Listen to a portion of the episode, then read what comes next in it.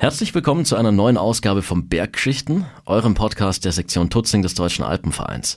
Mein Name ist Alexander Hiebel. Servus zusammen.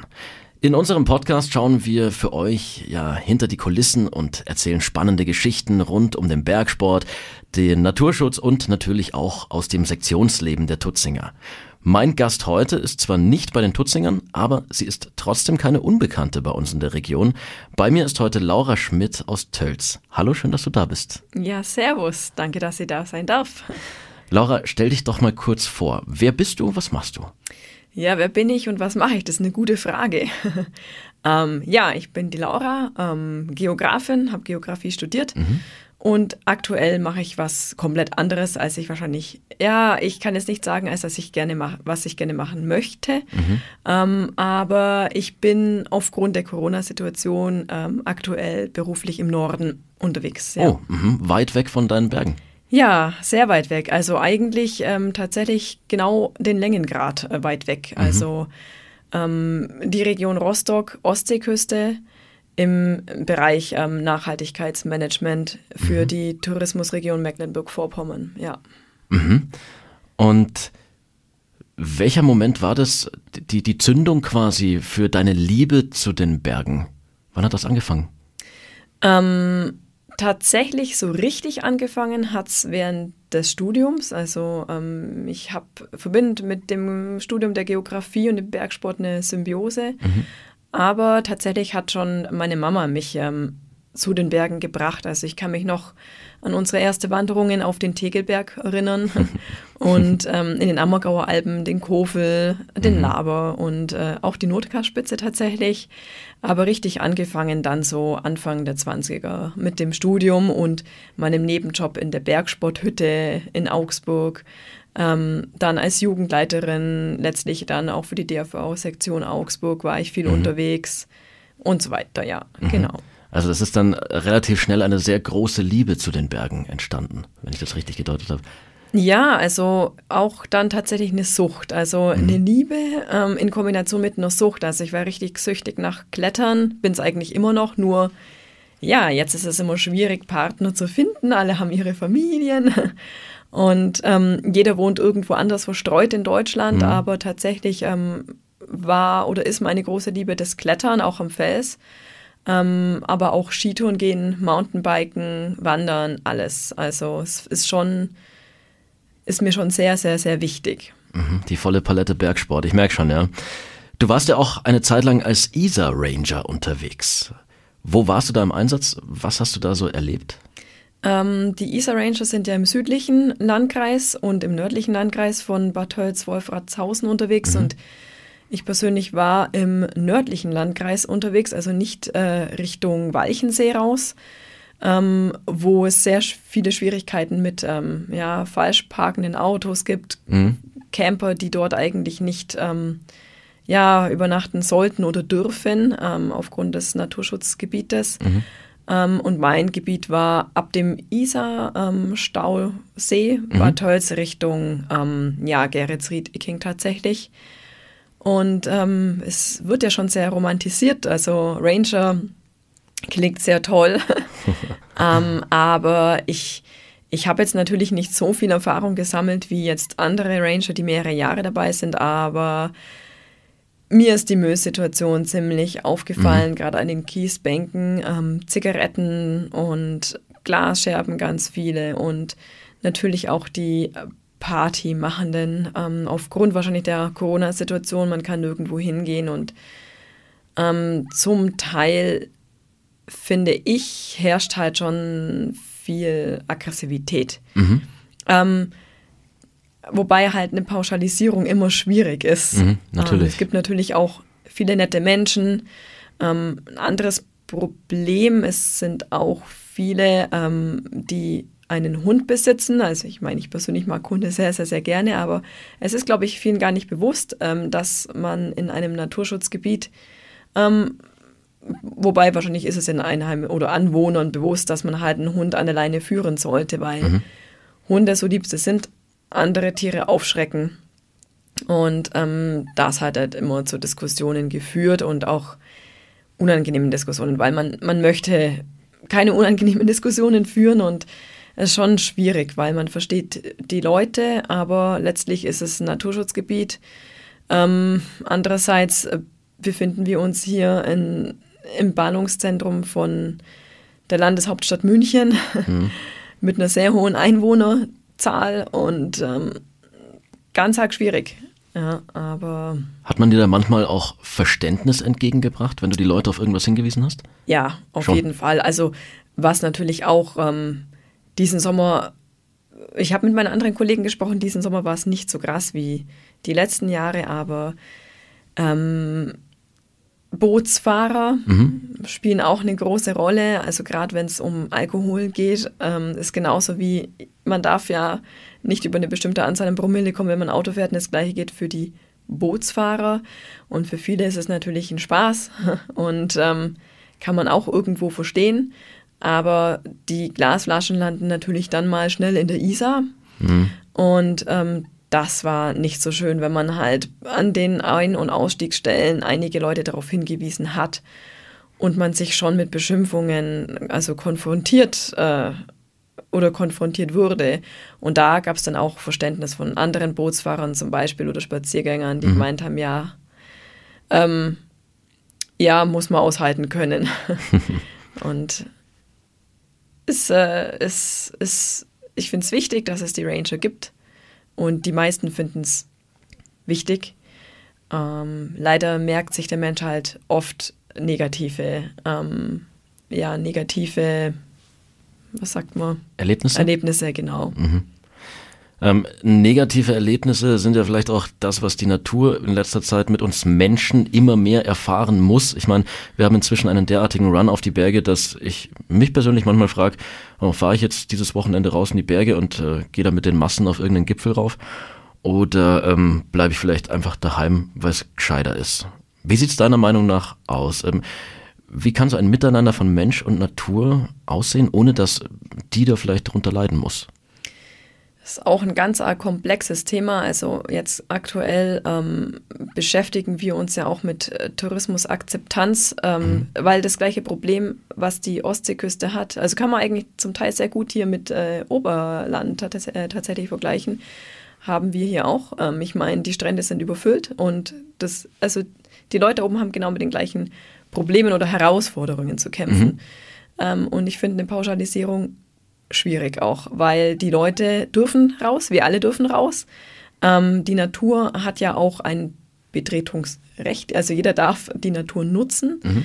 Ähm, es ist schwierig, weil ich, ich meine, persönlich habe ich es auch noch nie so erlebt, ja, wie die letzten Jahre, aber ich, ich denke, dass sehr viel auch Social Media mit dran schuld ist. Vielleicht täusche ich mich auch, aber ich, ich denke schon. Mhm und ähm, dass es so ein, ein, Hype geworden ist. Vielleicht äh, sich viele, also manchmal habe ich das Gefühl, dass die Natur oder dass gerade die Berge eher ein Spielplatz sind, ist es ja irgendwo für uns alle, aber wenn man sich mal die Erdgeschichte anschaut, haben sich die Berge bestimmt nicht gedacht oder generell der Rest der Welt.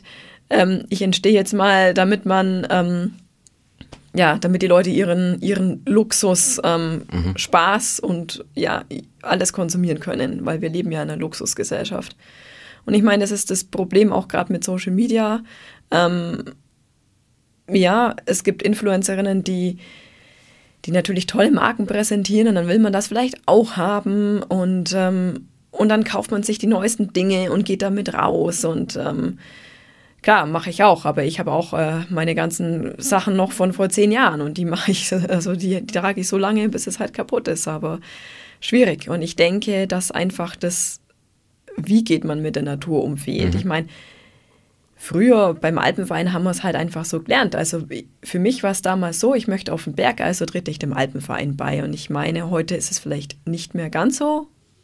Vielleicht täusche ich mich auch hier aber man bekommt da schon ein paar Werkzeuge an die Hand, zum Beispiel wie, wie bereitet man sich auf eine Bergtour vor. Ähm, Wetterkunde spielt eine Rolle und mhm. ich meine, dass viele das gar nicht mehr praktizieren und halt einfach drauf losfahren. Einfach mal losbüffeln, ja. Genau, einfach mhm. mal einfach so drauf losfahren. Mhm. Und vielleicht hat das, ja, ist das Verständnis einfach ein anderes geworden. Ich finde ich würde es gut finden, wenn die Leute einfach mal drüber nachdenken, wo sie eigentlich sich gerade befinden und ähm, vielleicht einfach nicht nur durch die Handykamera schauen, sondern halt durch die Augen und auch ihren Dreck, Entschuldigung, mitnehmen, weil das fällt schon extremst auf. Und ich glaube, das ist auch ein ganz wichtiger Punkt und ein Thema, mit dem wir alle irgendwo so ein bisschen ähm, in unserer Schnelllebigkeit zu tun haben. Ich fasse das mal zusammen in dem bekannten Begriff Achtsamkeit. Mhm. Weil oft ist es ja so, man steht in den Bergen, alle haben die Kamera in der Hand und keiner nimmt einfach den, den Moment so in sich auf, habe ich das Gefühl. Ja, schon, auf jeden Fall. Also ähm, jetzt springe ich nochmal, das Ähnliche hatte ich auch mal auf Grönland. Also mhm. wir, oder ich war mit Gästen unterwegs und ich erinnere mich noch, wir saßen in mini kleinen Nussbötchen, in so einem Nussboot und, ähm, und dann springt tatsächlich ein Wal daraus und alle greifen zur Handykamera und ich habe auch mein, boah, Leute, also klar, ich, irgendwie schaut man, dass man ein Foto bekommt, aber mhm. guckt es doch bitte nicht durch eure Linse, sondern erlebt es doch mal einfach ähm, mit dem bloßen Auge. Mhm. Und das ist schon ein Unterschied auf jeden Fall. Man kriegt das ja auch nie auf die Kamera, was man sieht in mhm. echt. Ja, aber es, es, es ist äh, schwierig. Wir bleiben gleich bei dem Thema Grönland.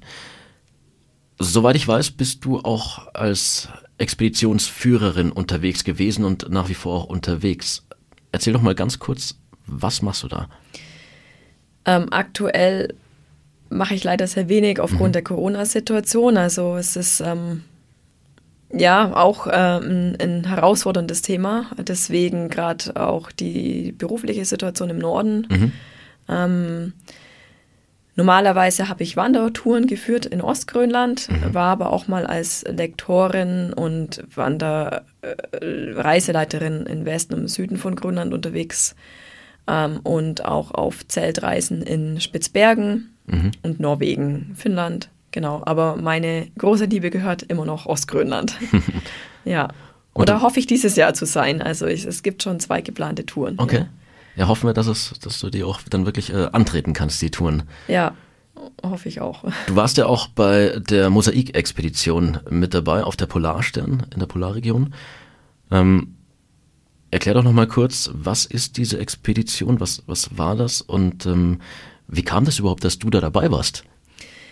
Ja, ähm, es handelte sich hier um eine einjährige Forschungsreise, ähm, die zehn Jahre lang geplant war, mhm. weil die Polarstern ähm, gehört zu einer Reederei, ja, aber das Schiff wird, ähm, also der Kunde ist das Alfred Wegener Institut mhm.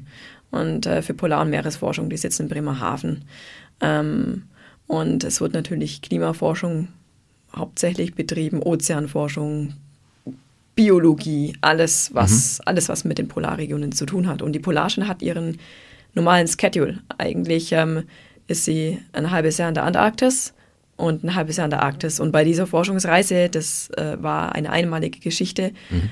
hat man ein Jahr versucht, vehement Daten zu bekommen äh, über, ein, über wirklich ein komplettes Jahr, also Polarnacht mhm. und Polartag, also zwei Extreme um natürlich noch mehr Aufschlüsse zu bekommen, was denn sich genau in der Arktis verändert. Und die Schwierigkeit war natürlich vor allem die Polarnacht, weil ähm, das, das gab es vorher noch nicht, dass ein Schiff so lange eingefroren war. Also genau, es, die Polarstern war im nördlichen Polarmeer eingefroren und mhm. ähm, ging mit der Drift.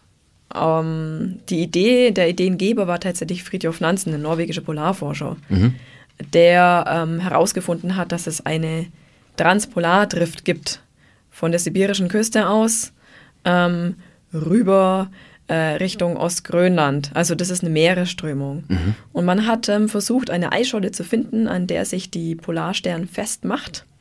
Und mit dieser Eisscholle zu driften, ähm, bis die dann im Polarsommer natürlich, ähm, es ist auch natürlich, ähm, mhm kaputt geht. Und äh, diese Eisscholle war die Base, auch die Forschungsbase, also die Station, an der geforscht werden konnte über das mhm. ganze Jahr. Und wow. ja, ich war während ähm, des Polartages, also im, im Sommer von Mai bis August mhm. unterwegs. Mhm. Okay. Was hast du von dieser Expedition mitnehmen können, für dich, aber auch in Bezug auf den Klimawandel?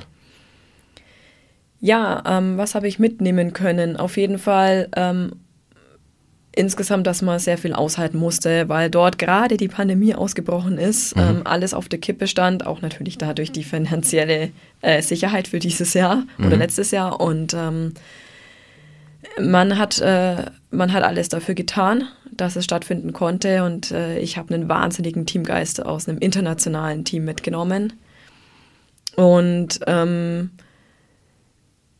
ja, das kann man nicht beschreiben, weil man befindet sich hier auf einem Ozean. Das ist was anderes wie jetzt Grönland oder Spitzbergen. Mhm. Also das, deswegen ähm, fällt, ich habe viel mit der Besatzung gesprochen und jemand, ein Kapitän, der das Schiff schon seit 30 Jahren oder 20 Jahren fährt, dem fällt es natürlich mehr auf auf dem Ozean als jetzt mir. Aber jetzt gerade im Sommer, wo wir waren und auf der Eisscholle rumgelaufen sind, mit jedem Tag zwischen Juli und August ist das Eis vehement dünner geworden mhm. und es war richtig gefährlich. Also haben sich sogenannte Mad Ponds gebildet im Eis, mhm. wo man schnell durch den Ozean nochmal, also wir, unter uns war ja 3000 Meter tiefer Ozean. Mhm. ähm, und das war die Krux, da rumzulaufen, gleichzeitig nach Eisbären Ausschau zu halten und ähm, nicht durchs Eis durchzubrechen oder auszurutschen. Und man hat gemerkt, wie schnell ähm, die Schmelzprozesse vorangehen. Ja. Du hast gerade Eisbären genannt. Du warst ja als Eisbärwächterin oder wie nennt man das? Warst du da oben? Ja, ähm, letztlich Teil des Logistikteams mhm. über die Reederei. Ähm, wir waren acht Leute und aber überwiegend natürlich für die Eisbärenwache da und haben beim Stationsaufbau der einzelnen Forschungsstationen geholfen, aber überwiegend Eisbärenwache auf der Brücke des Schiffes. Mhm hinten am Heck und ähm, was die Brücke nicht eben mehr abdecken konnte und aber viel an den Stationen draußen. Oder wenn mal wir ähm, zu einer anderen Eisstation geflogen worden sind mit einem Helikopter, mhm. ähm, dann auch da. Ja. Mhm. Und hattest du da mal so diese, diese Eisbärbegegnungen? Hast du irgendwelche Geschichten, wo du sagst, boah, also die erzähle ich mal meinen Kindern? Ach ja, das sind nicht nur Eisbärenbegegnungen. Hau doch mal da eine raus. Schlimmere. ähm, ach, Mai, ähm, hm. Es sind so viele Geschichten. Ich, äh, tatsächlich würde ich wieder auf Grönland switchen, ähm, weil mich da mehr alles ähm, irgendwie äh, emotional auch beschäftigt. Mhm. Die Kultur der Inuit, mhm. die innere Zerrissenheit zwischen Modernisierung und Traditionen, die Wale vor allem. Mhm. Ja, aber ähm, zurück äh, zu Polarstern. Tatsächlich, als wir nachts ähm, Beziehungsweise wir sind mal im Eis stecken geblieben, als wir zu unserer Heimatscholle fahren wollten, weil aufgrund der Pandemie, das ist aber eine längere Geschichte, ist Polarstern aus dem Eis raus, um uns, wir sind ja mit Transitschiffen ähm, zu Polarstern gebracht worden, auf mhm. Höhe von Spitzbergen. Und als wir aber wieder zurückgefahren sind zu unserer Heimatscholle, sind wir im Eis erstmal stecken geblieben und dann hatten wir vom Schiff aus eine Eisbärenbegegnung mit einer Mama und einem ganz, ganz kleinen Eisbärenkind. Und das war total schön, weil Aha. wir ähm, safe waren. Aha. Und wir nicht diese Bären verscheuchen mussten mit einer Signalpistole, weil wir ja eh weiter gefahren sind zur mhm. Heimatscholle. Und an der Heimatscholle war es dann tatsächlich so, dass nachts wurde ich rausgerufen ähm, von der Bridge Watch, also von der Brückenwache, da befindet sich ein Eisbär und der nagt gerade in den Skidos draußen rum. Und, und ähm, das ist tatsächlich so, dass man diesen Eisbären verscheuchen muss, weil der gewöhnt sich an das Schiff und an mhm. die Umgebung und das soll er ja nicht, mhm. weil ähm, es spielt sehr, sehr, sehr viel Geld dahinter, also was jeden Tag da ausgegeben wird, dass so eine Forschung stattfinden kann. Mhm. Und die Wissenschaft muss aufs Eis, um die Daten zu sammeln. Und wenn sich so ein Tier dran gewöhnt, an das Schiff, und da, ähm, das hatten wir auch mal, wir konnten eine Woche lang nicht raus, weil ja, so ein Eisbär fand es ganz nett und hatte Monickerchen gehalten vor dem Schiff mhm. und nach Robben natürlich Ausschau gehalten und wahrscheinlich nach uns auch. Und ähm, das ist schlecht. Und da wurde ich dann rausgerufen und musste dieses Tier verjagen. Aha. Also erst haben wir es halt versucht mit Metal to Metal, also Metallgeräusche am Schiff. Mhm. Aber es hilft nichts und dann mit der Flaregun einfach ähm, ein lautes Geräusch in die Luft, dass er halt verscheucht wird. Aha. Ja, also der Sitz vom, vom Skido ist jetzt ein bisschen ähm, lediert, aber genau. Und solche Sachen sollen halt eben nicht vorkommen, weil der Eisbär hat da nichts verloren. Mhm. Man will ja das Tier letztlich schützen. Mhm. Der soll sich ja nicht an, an diese Eindringlinge, sag ich mal, in, in seinem äh, gewöhnlichen Habitat gewöhnen, ne? Genau, mhm. weil wir sind ja die Eindringe, mhm. ein, ja, Eindringlinge. Mhm. Klingt super spannend, ja. Jetzt bist du in Norddeutschland. Ähm, das vorhin schon mal kurz gesagt. Du ähm, bist da eigentlich ja zwangsweise mehr oder weniger, weil wegen der Pandemie jetzt Expeditionen und so weiter nicht stattfinden können. Ähm, bist du da glücklich momentan? Hoffentlich hört es jetzt niemand vom Norden. ähm, ja, es ist natürlich meine Entscheidung gewesen. Mhm. Also ich habe hier natürlich meinen Wohnsitz, den ich auch niemals aufge aufgeben möchte. Jeder weiß ja, wie die Situation hier so ist. Mhm. Ähm, es war eine bewusste Entscheidung. Ich kenne natürlich auch einige an der Küste ähm, hat auch mit dem Schiff natürlich Polarstern zu tun. Ähm, und äh, ich habe die Möglichkeit, mobil zu arbeiten. Also ich schaue, dass ich alle zwei Wochen nach Hause komme, mhm. von Donnerstag bis Sonntag oder bis Dienstag. Aber es ist für mich brutal.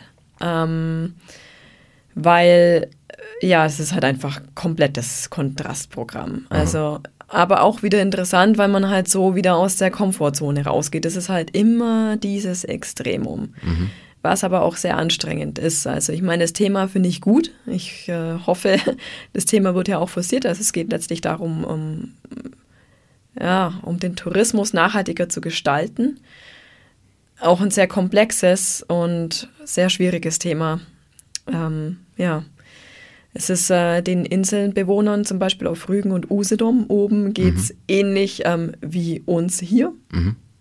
Und gerade auch mit der Verkehrssituation wenn natürlich in, am Wochenende alles reindrückt, ähm, das haben die, die Inseln, die haben, die haben sogar noch ein größeres Problem, weil es gibt halt oft nur eine Straße. Ja.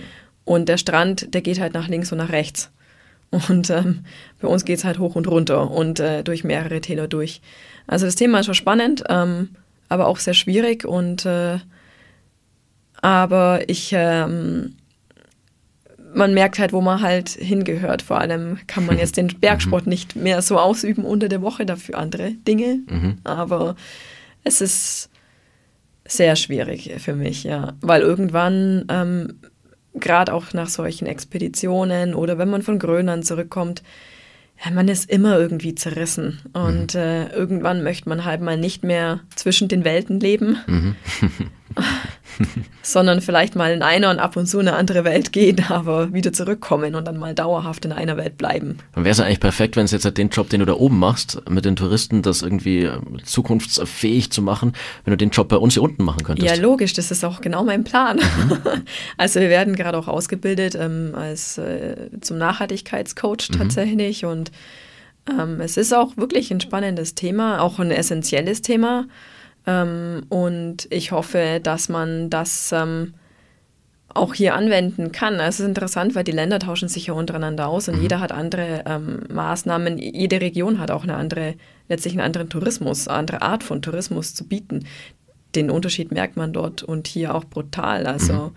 ähm, aber ich denke, man kann sehr viel auch natürlich ähm, anwenden hier und das ist ein Thema, ich meine, Nachhaltigkeit ist auch so ein Thema oder so ein Wort. Äh, das ist, kann man jetzt auch in alle, äh, in alles zerrupfen und äh, damit natürlich sich auch irgendwo schmücken. Mhm. Aber wenn man mal reinschaut, ähm, das machen wir gerade, es ist wirklich ziemlich komplex. Und ähm, ja, und äh, da hoffe ich natürlich, dass sich ähm, gerade hier in der Alpenregion auch was entwickelt ähm, in diese Richtung, ja, und dass man das dann anwenden kann. Weil ich habe natürlich ähm, ähm, mehr Kontext und äh, zur der Region hier. Mhm, natürlich. Ja. Da weiß ich, wovon man, also weiß ich natürlich mehr, wovon man spricht, ja. weil ich es schon in meiner Mental Map habe. Also im Geiste weiß ich schon, ah, okay, da ist der und jener Ort. Und äh, man hat halt einen Bezug dazu. Mhm. Und ähm, ist halt irgendwo das Zuhause im Herzen. Mhm. Ja. Hast du da konkret schon irgendwie ähm, was in Aussicht oder Bewegt sich da schon irgendwas, dass du dann deinen Lebensmittelpunkt wieder hier runter verlagern kannst? Ähm, nein. Also, aufgemerkt, wenn das jemand hört. Ne? Genau, das war gerade eine indirekte Werbung. Genau. Wir haben da Mordsfachwissen in Norddeutschland. Ja, könnten wir hier auch gut gebrauchen. Wir brauchen nur noch die passende Stelle quasi. Ja, also ich meine, ich war ja jetzt ähm, viel, was heißt viel, äh, freiberuflich unterwegs mhm. als Guide und habe halt versucht, eben gerade den Klimawandel anhand von Vorträgen, war auch mal beim Landratsamt in München, mhm. hier näher zu bringen, in Form einfach von Geschichten. Einfach ähm, von Geschichten auch von Inuit. Mhm. Und ähm, ich persönlich finde, dass auch wenn es zum Beispiel, jetzt springt mal wieder, ähm, um eine Produktvermarktung geht, von regionalen Produkten, spielt mhm. immer eine Geschichte eine, eine Rolle. Und ähm, ich denke, dass auch das ist heutzutage oder wahrscheinlich vielleicht schon immer, was halt die Menschen interessiert, ähm, wenn man halt Geschichten hört, warum ist dieses Produkt entstanden oder warum passiert was so, und wenn man Bilder vor, vor dem Auge hat zu bestimmten Themen, dann kann man sich vielleicht mehr damit identifizieren. Mhm. Oder? Auf also, jeden Fall. Also geht mir genauso, ja. Ja. Und Bilder berühren einen ja auch anders, weil dann hat man selber Bezugspunkte, das schafft Emotionen und genau. ja, merke ich mir natürlich dann auch einfacher. Ja, man merkt sich's, ja. ja. Ich meine, ähm, jetzt dort oben geht es zum Beispiel darum, wie man ähm, den Berlin-Kopenhagen-Radweg so gestaltet, äh, dass es für den, dachte ich mir auch, ach, Berlin-Kopenhagen wusste ich gar nicht, mich noch nie damit befasst, klingt interessant. Also mich würde jetzt mehr so Dänemark, die Region auch ein bisschen interessieren.